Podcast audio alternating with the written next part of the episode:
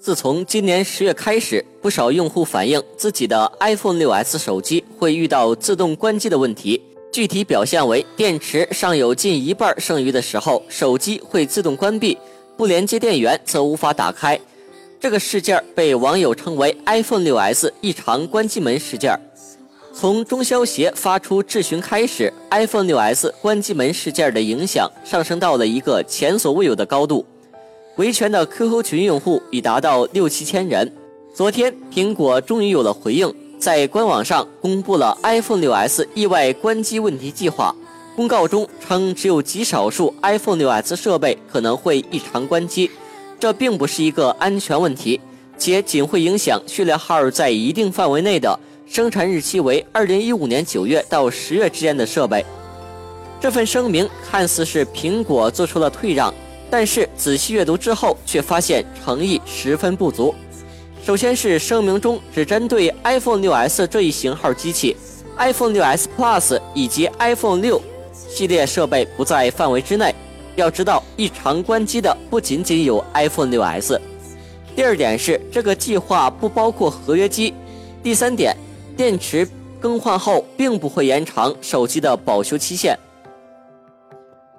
根据苹果官方声明来看，针对于苹果异常自动关机的事件，苹果并没有正面回应手机存在质量问题，而是强调了有极少数的 iPhone 6s 设备可能会意外关机，这并不是一个安全问题。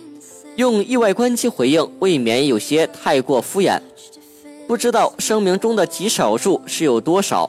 从微博热议的帖子和数量达六七千的 iPhone 6s 异常关机维权 QQ 群来看，显然这和苹果所谓的极少数用户并不相符。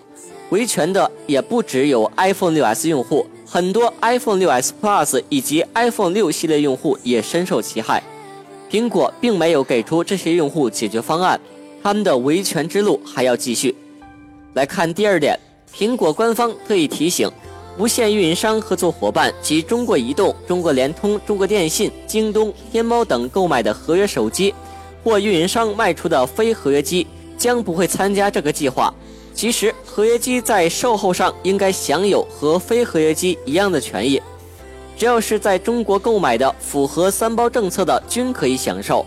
而声明却把合约机挡在了门外边。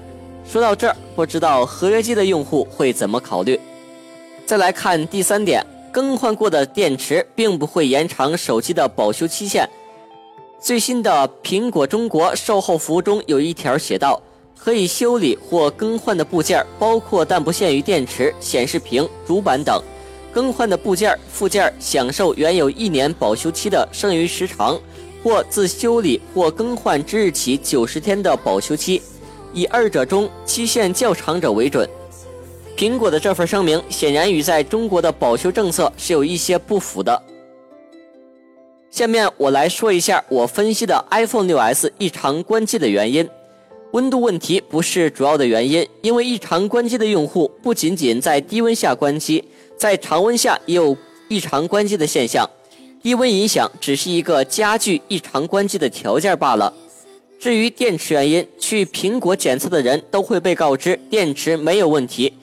只是有所损耗，但很多人换了电池，问题就解决了。仅仅是电池的问题这么简单吗？少部分的人在更换电池后，又继续出现了相同的问题。iPhone 6s 自动关机从去年就有，而今年十月以后大规模的爆发，我想可能是由于手机主板设计存在了问题，在电池损耗达到一定程度的时候，主板问题逐渐凸显。开始爆发自动关机问题，至于 iOS 十系统只是碰巧赶上罢了。苹果可能已经知道问题出在哪里，不过只是没有说明。目前的解决方法是换电池。我建议不要自己手动拆机或者去非授权店换电池，这可能不单单是电池的问题。如果以后官方有任何延保或者召回的计划，一不小心你就亏大了。科技大乱斗，关注科技方面最热点的问题。明天的话题有两个备选，第一个是聊一聊近期值得买的手机，另一个是扒一扒骗过我们很多年的电池谣言。选择一个你感兴趣的话题进行评论吧。